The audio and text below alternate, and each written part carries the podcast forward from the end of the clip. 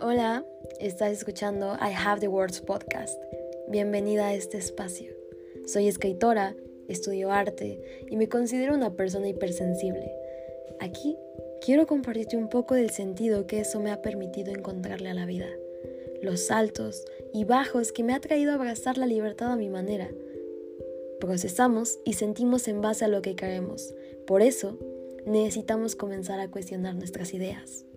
Hola, ¿cómo estás? Estoy aquí grabando para ti de nuevo y esta vez traigo un tema bastante importante y bastante interesante. Siento que hay libros que siempre son un abrazo y este es uno. Quiero, quiero hablarte un poco de algunos puntos importantes que encontré en el libro de Austin Kleon, Roba como un artista. No sabía cómo compartírtelo, acerca de qué hablar, con qué perspectiva hacerlo, hacer un resumen, pero, o mi opinión, pero creo que la, la mejor opción que encontré es abstraer de él y un poquito de lo que he vivido para conjuntarlo en un tipo Biblia creativa. Como estas creencias nuevas que tienen que derrocar algunas viejas. Algunas cosas, algunos mitos que hemos creído y construido alrededor de la creatividad y que muchas veces nos frenan de convertirnos en un creativo. Voy a compartirte cachitos porque creo que todo el mundo necesita escuchar de esto aunque sea un poquito porque no sé si has visto Ratatouille, pero creo en la idea de que no cualquiera puede ser un creativo, pero cualquiera puede convertirse en uno. Bueno, a todos los artistas les hacen esta pregunta. ¿De dónde sacas tus ideas? ¿No? y la respuesta honesta, quizá que podrá darte, es que al menos yo las robo. Me sentí muy conectada con este libro porque a veces escribo, bueno, yo escribo poesía que Quizás si no me sigues todavía, mini comercial, me encuentras como Sabia Tinta. En Instagram. Escribo poesía. Y a diferencia de algunos artistas, mis letras no tienen un nombre o un apellido. Nunca van dedicadas a una sola persona. A veces simplemente es por la idea que tuve de ellas o el sentimiento que me inspiró. Hago collage. Siempre he hecho collage en toda mi vida. Mi mamá siempre me decía que no era copiar, que no era robar, que yo me servía de muchas cosas y creaba algo nuevo. Lo hacía con los dibujos, lo hacía con mis portadas, lo hacía si necesitaba pintar algo, escribir algo. Y creo que se ha vuelto incluso mi forma de vivir. Creo que todos somos mosaicos. Creo que sería ilógico decir que algo es puramente nuestro cuando creo que al final somos la interacción de todo lo que interactuó con nosotros en el pasado. Y eso es muy bello. Sería sería tonto decir que una idea viene de cero porque al final es el resultado de todo lo que nos compone y que nos hace caer lo que caemos. Así que si te soy honesta, creo que todo lo que hago lo robo. Pero, aquí viene un consejo que viene en el libro, y es que entonces es nuestra responsabilidad pensar y analizar, cuestionarnos qué cosas son las que vale la pena robar. El primer punto que vamos a tratar es que nada es original, nada viene de la nada. Dicen que todo lo que se dice se ha dicho y se dice ahora porque a veces es necesario volverlo a decir. Quizá hubo alguien que no pudo escucharlo. Y creo que eso es cierto.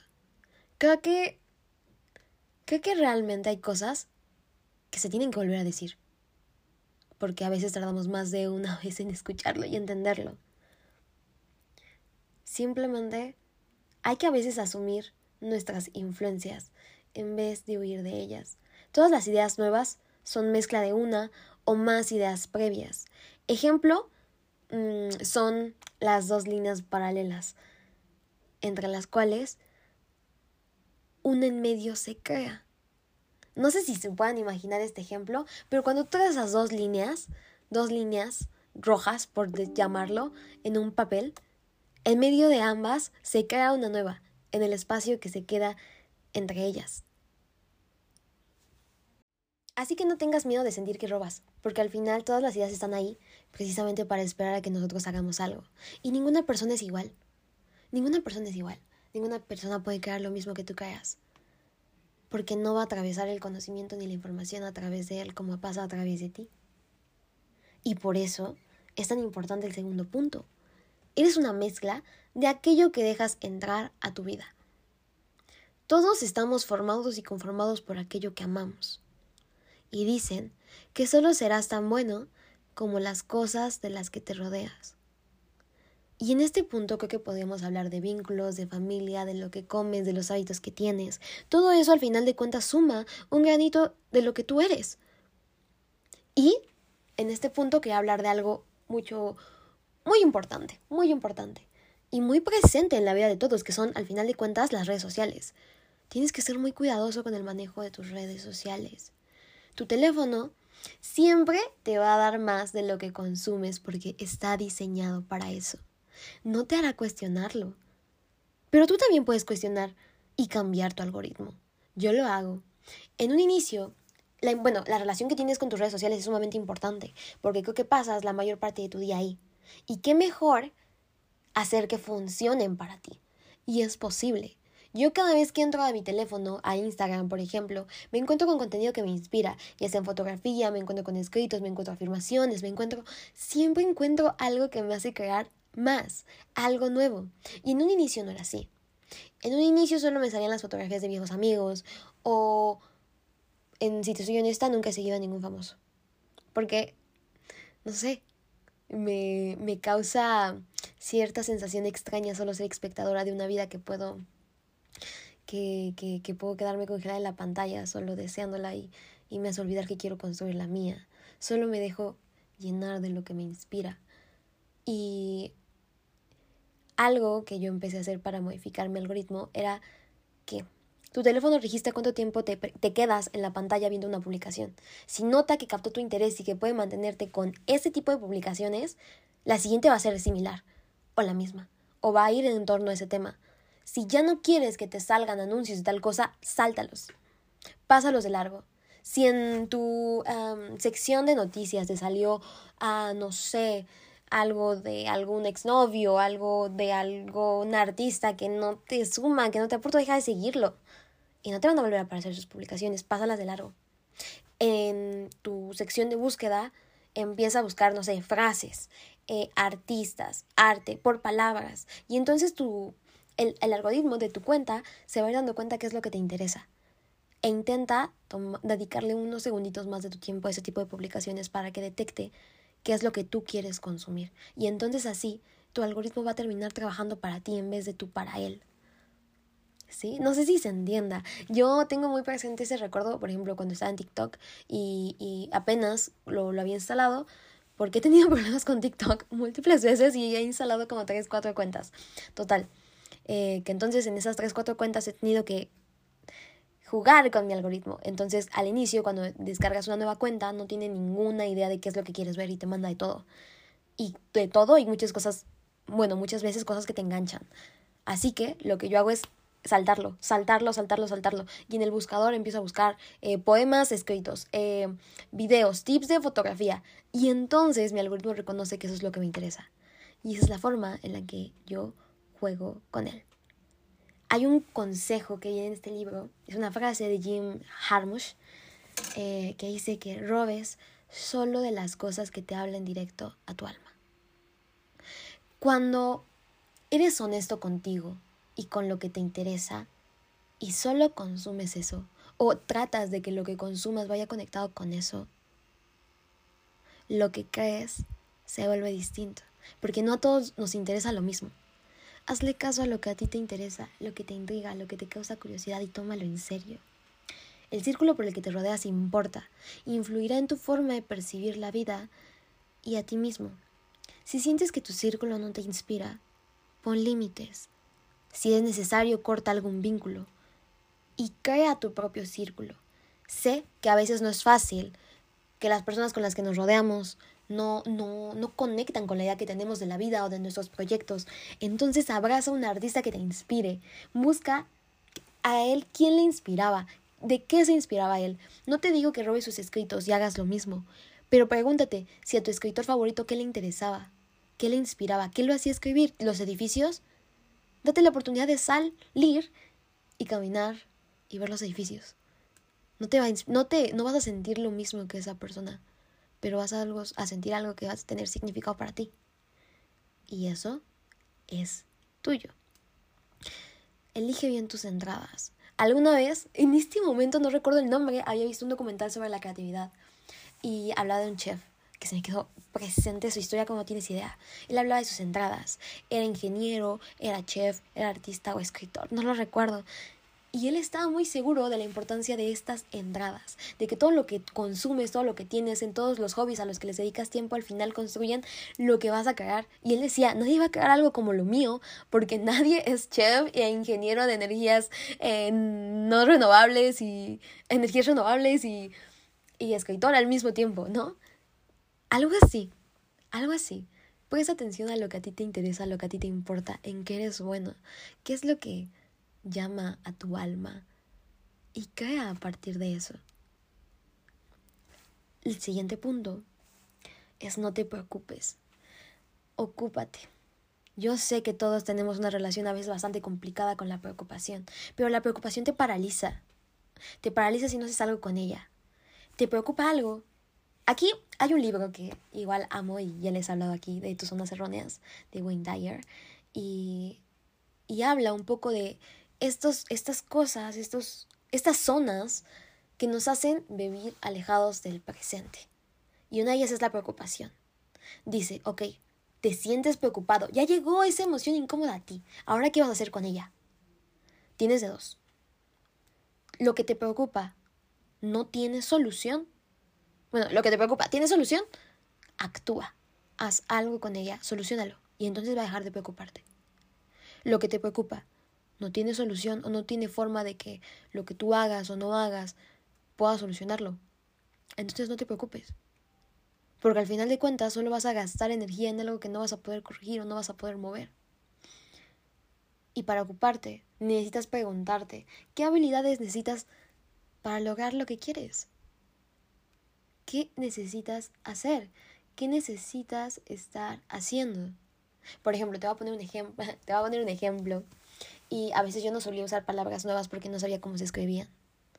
Entonces, no escribía cosas nuevas porque, porque me intimidaba el hecho de escribirlas mal. Me preocupaba que cuando alguien me leyera supiera que no estaba, que no estaba bien escrita. Y ahora lo que hago es que en mi buscador escribo la palabra y pregunto cómo se escribe correctamente. Aunque suene muy tonto, muy bobo y me, me, me toma como cinco minutos, pero me preocupa, me he preguntado qué necesito saber para poder escribirla. A veces en el gimnasio es exactamente lo mismo. Quiero aprender una nueva rutina, pero me preocupa hacerla mal. Ok, no pasa nada.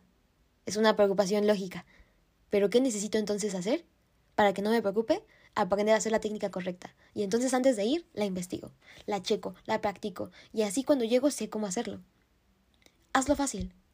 Hazlo fácil. Y por ejemplo, a veces es con los hábitos. ¿Quieres implementar un nuevo hábito? ¿Quieres dibujar diario? Comienza a cargar una libreta. lleva un lápiz, lleva una pluma. ¿Quieres comenzar a escribir diario? Lleva contigo siempre una libreta. Que no tengas un pretexto. Ocúpate. Solucionalo. Y, y sobre esto, sobre guardar para ti y estar presente como eh, todo el tiempo tu libreta, Guarda tus robos para después. Anota todo lo que te viene a la mente. Quizá en este momento no tenga mucho sentido que te interese por qué el agua corre hacia de las fuentes hacia la orilla o por qué se va. No sé, no sé. Pero quizá después tenga sentido para ti. Y puedes hacer algo con ello. Puede servirte como un banco de inspiración cuando sientas que estás perdido. Hay una frase que me encanta de este libro y es fake until you make it. Finge hasta que lo logres. No esperes saber quién eres para poner las cosas en marcha. Haz cosas, conócete, porque nadie va a venir a darte la libertad de la que tanto tienes hambre. Preséntate como nuevo en un lugar lleno de extraños y recuerda que siempre tienes la oportunidad de presentarte de nuevo. Actúa como quisieras ser recordado. ¿Quieres ser un artista? Pregúntate cómo viste un artista, qué lleva, qué lleva en su mochila, qué lleva en su bolsa, cómo sueña, con qué sueña. Elige bien a tus héroes y pregúntate qué les inspira. ¿Qué harían? Al inicio, al inicio puedes sentirte un impostor. Y lo sé. Puede ser muy incómodo, pero solo es una parte del proceso. Solo es una parte del proceso y te darás cuenta que al final lo harás tanto que se sentirá algo tuyo. A mí me pasó cuando empecé a escribir. Me sentía tan extraña porque yo a las 12, a las 12 del día todos los días me sentaba a escribir. Algo nuevo algo nuevo para mí. Y yo decía, es que ¿por qué escribo? ¿Por qué estoy aquí fingiendo ser algo que no soy? Pero ¿qué es lo que hace un escritor? Un escritor escribe. Y sin darme cuenta, ya todos los días escribía. Tenía la cara para decir que lo era. Y así pasa con todo. Solo tienes que rebasar esa pequeña línea de incomodidad y quedarte. Porque quienes lo logran son los que se quedan. Quienes atraviesan esa pequeña línea. Siguiente punto. Crea el libro que te gustaría leer. Escribe sobre lo que te intriga, lo que te mueve, lo que quisieras saber. Dale la oportunidad a todas tus pequeñas curiosidades y haz el trabajo que quieres que se haga. Crea nuevos discursos, crea lo que te gustaría que se estuviera diciendo, lo que, lo que te gustaría que estuviera pasando, lo que te gustaría estar viendo. En mi caso, eh, el amor siempre ha sido importante. Y cuando empecé a escribir y me di cuenta de lo que yo consumía, dije, no, esto puede decirse de una manera distinta. Necesitamos crear nuevos discursos. Así que comencé a hacerlo. Ese es mi centro. Eso es lo que yo hago. Pero a ti, ¿de qué te gustaría que se estuviera hablando? Siguiente punto. Aléjate de la pantalla. Hay dos realidades, sí. No te vuelvas espectador de una pantalla. También puedes tener una relación sana con las vidas sociales. ¿Eres consciente de la relación de dopamina que genera en ti? Porque están hechas para eso porque cada cinco, cada cinco segundos tienes un estímulo nuevo y es enganchante y es adictivo y entonces te quedas ahí y te vuelves espectador de una pantalla, pero ¿qué pasa con tu propia realidad? ¿Qué estás haciendo con ella? Yo, yo aunque parece que todo el tiempo estoy aquí, publico diario, no estoy aquí todo el tiempo, estoy afuera, en mi vida. Y estar en mi vida es lo que me permite tener algo que decir aquí todos los días. Si yo solo fuera espectadora de mi pantalla, probablemente no podría crear cosas nuevas porque todo el tiempo estaría consumiéndolas. Usa todos tus sentidos para sentir la realidad y crea, busca otras fuentes. Si siempre buscas en el mismo lugar que todos están buscando, vas a crear cosas iguales a todos. Y todo el mundo tenemos fuentes distintas. Busca las tuyas, busca las que nadie más tiene acceso, busca las que nadie está buscando y lo que crees siempre va a ser nuevo. ¿Quieres crear algo diferente? Busca otras fuentes. A mí me inspira el movimiento. Por eso yo hago ejercicio todos los días, por eso siempre me estoy moviendo. Ese es mi centro. Esa es la forma en la que yo funciono. Pero busca la tuya y no vas a sentirte aburrido. Rétate a salir de ese estado sal de casa. La distancia y la diferencia son el secreto tónico de la creatividad. Cuando llegamos a casa, todo es igual. Pero algo en nuestra mente ha cambiado y eso lo cambia todo. A veces una caminata, pasear con tu perro, media hora, una hora, veinte minutos, hacer ejercicio ya cambió algo en tu cuerpo, ya cambió algo en la forma en la que te sentías. Escribe sobre eso. Hay una frase que también viene en este libro y que me parece ya había escuchado antes, y es que el trabajo que haces mientras procrastinas debería ser el trabajo que hagas el resto de tu vida. Suena muy romántica, pero es que siento que a veces damos por hecho que somos buenos en algo y no prestamos atención a aquello que hacemos cuando nadie nos obliga a hacerlo. En mi caso, era editar fotografías. Eh, no sé si te acuerdas de este, de este manejo de mi tiempo y de mi productividad, pero en mi teléfono no tengo ningún, ningún juego. Ninguno. No, mis redes sociales las tengo ocultas. y, bueno, a excepción de Instagram, que es donde estoy más presente, yo creo. Pero todas mis aplicaciones son de edición. Ya sea que podía pasarme horas después de tomar mis fotos editando y era algo que me encantaba desde mi teléfono. Me di cuenta que hacía eso, me di cuenta que escribía. Me di cuenta que, por ejemplo, en mi carrera, que estudio arte en la universidad, las personas que, que tengo cerca todo el tiempo dibujando y digo, wow, Creo que a veces damos por hecho que somos buenos en algo y no le invertimos tanto tiempo, pero pero creo que es ahí justo donde deberíamos estar prestando atención. Y no le temas a tus hobbies, no temas que sean distintos entre ellos, porque tú, tú eres ese tronco que los unifica, eres lo que nos, eres lo que los une. Alguna vez escuché que debíamos prestar atención a lo que hacemos cuando nadie nos obliga a hacerlo. Y creo que ese es justo el punto de de esto. Date cuenta en qué estás invirtiendo tu tiempo y si piensas que realmente, porque es que la verdad, y sobre procrastinar es todo un tema, porque a veces creo que solemos llamarnos procrastinadores porque nos da miedo. Nos da miedo, nos da miedo tomar en serio nuestros propios proyectos. Solemos decir que, que, que realmente es algo que hacemos solo porque tenemos el tiempo y no lo tomamos tan en serio. Creo que a mí me pasaba, hablo por mi experiencia, es que solía evadir lo que tenía que hacer y lo dejaba al último momento para entonces tener una excusa de decir que no era lo suficientemente bueno porque no había tenido el tiempo. Pero el tiempo lo tenemos, el tiempo lo tuve, el tiempo lo tienes. Simplemente que a veces nos da miedo invertirlo realmente y que el trabajo final no sea tan bueno como hubiéramos querido. Pero si no lo intentamos, ¿cómo es que a saberlo? Siguiente punto es que disfrutes empezar. Lo difícil es mantenerte arriba. Comienza cuando sientas que nadie te lee. Está bien. Pero sube tu arte a internet. Sube tu arte, vende tu arte. Que las personas vean lo que creas. Porque de nada sirve que seas bueno si nadie te conoce. La geografía ya no manda. Ahora subes algo a redes sociales y las personas pueden verte. Sé responsable con tu trabajo, con lo que compartes en mi caso, yo empecé escribiendo porque, no, por, no para que las personas me leyeran, al contrario, comencé escribiendo pensando que nadie iba a leerme. Dije, güey, ¿quién en esta actualidad, donde todos vivimos corriendo, va a detenerse a regalarme un minuto para leer algo que yo escribí en un texto largo de una descripción? No pensé que eso pasara. Y al contrario, llegaron ustedes que me dicen que me leen, que me escuchan, que me sienten. Y que están conmigo y que me agradecen.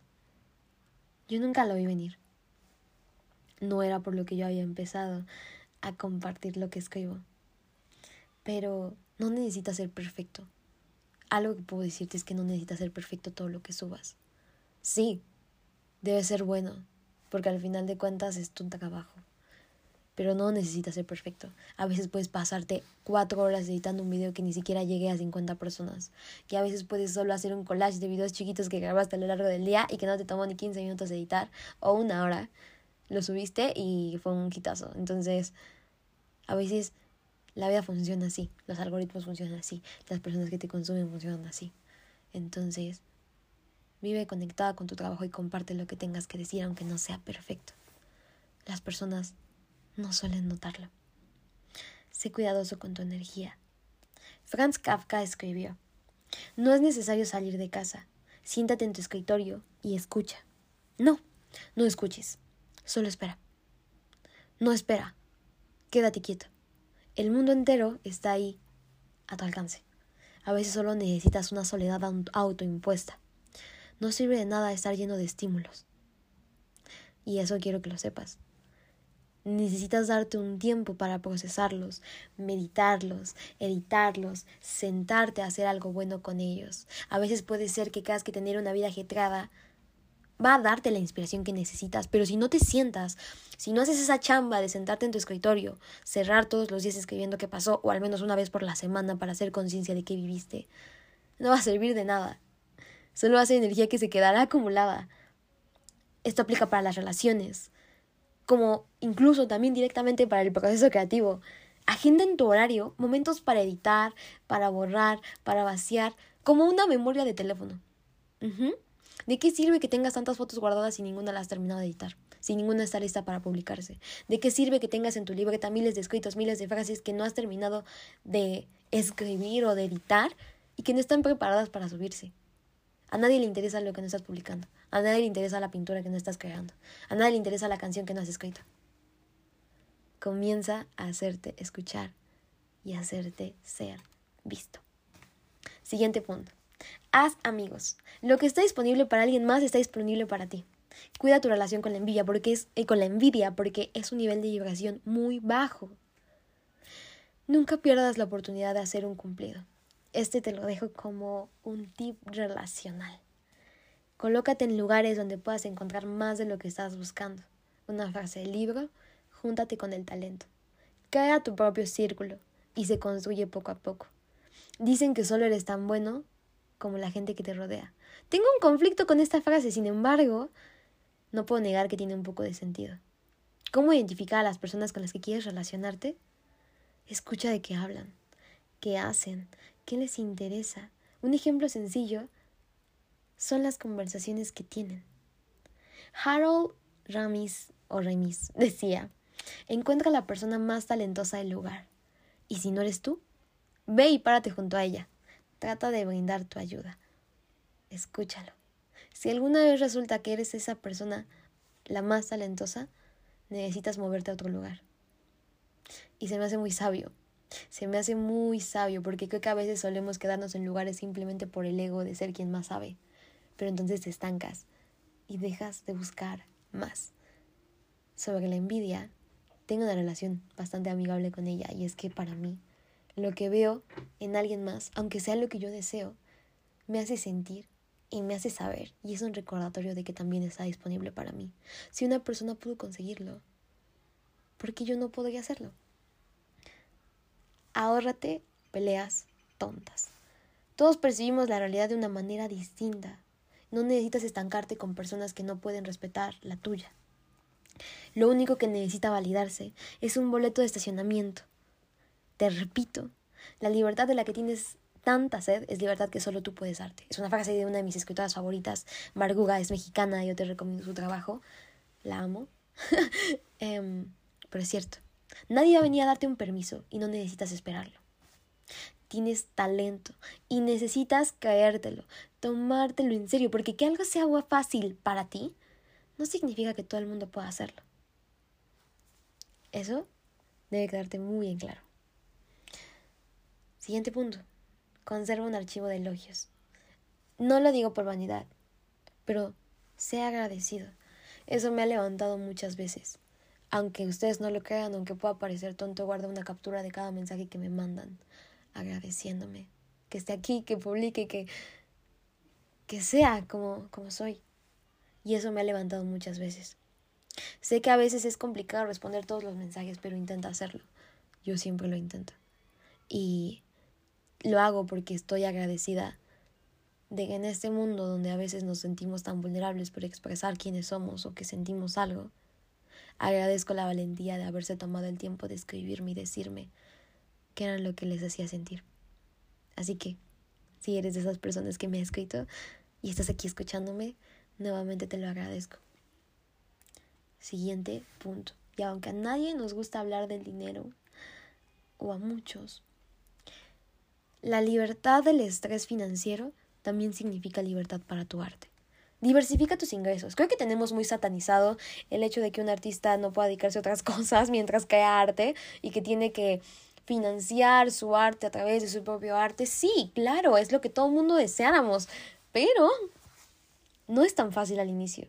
Así que no te pena diversificar tus ingresos. Busca un trabajo que te permita financiar tus proyectos creativos mientras ellos puedan financiarse solos o sostenerse solos. Pero un trabajo que te deje la energía suficiente para crear arte en tu tiempo libre. Un trabajo que no odies.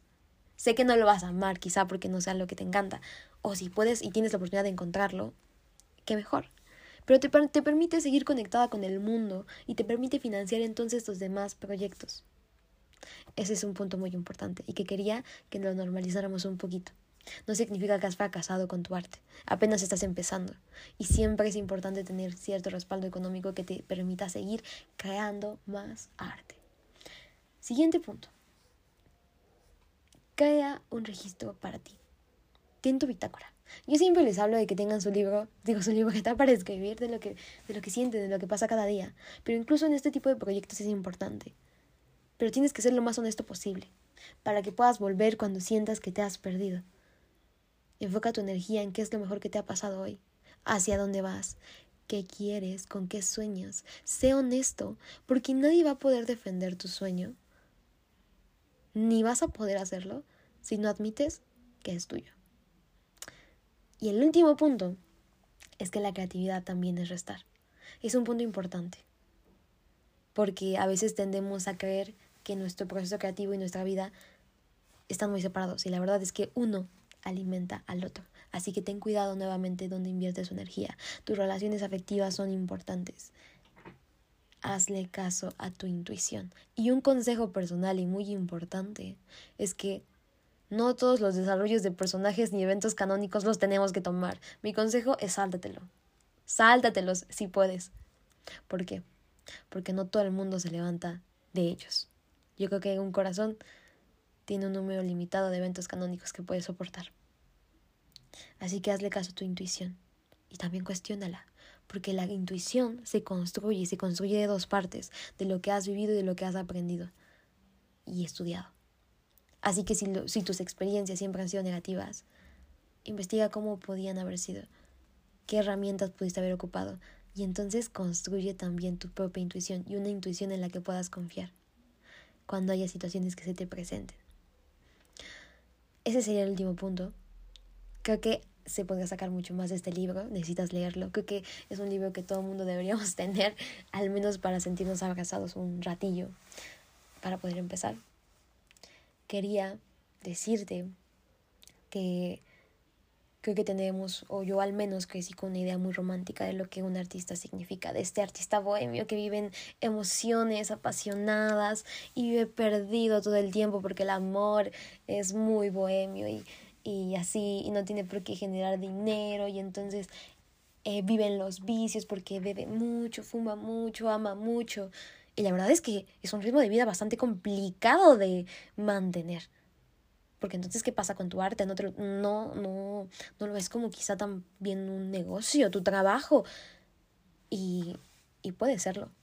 Y puede serlo realmente quería hablar de esto porque yo cuando empecé solía creer y solía tener la idea, mis fuentes solamente eran Charles Bukowski, Sabina Arjona, no sé, música, poesía, esto era lo que yo consumía como artistas. Yo creo que todos tenemos en la mente a Van Gogh porque es el más conocido, entonces creo que a veces hay que romper con esa idea de que el artista solamente... Em, vive como siervo de sus emociones, cuando al final de cuentas creo que somos personas tan sensibles porque se nos brinda la oportunidad de hacer algo con ellas no al revés.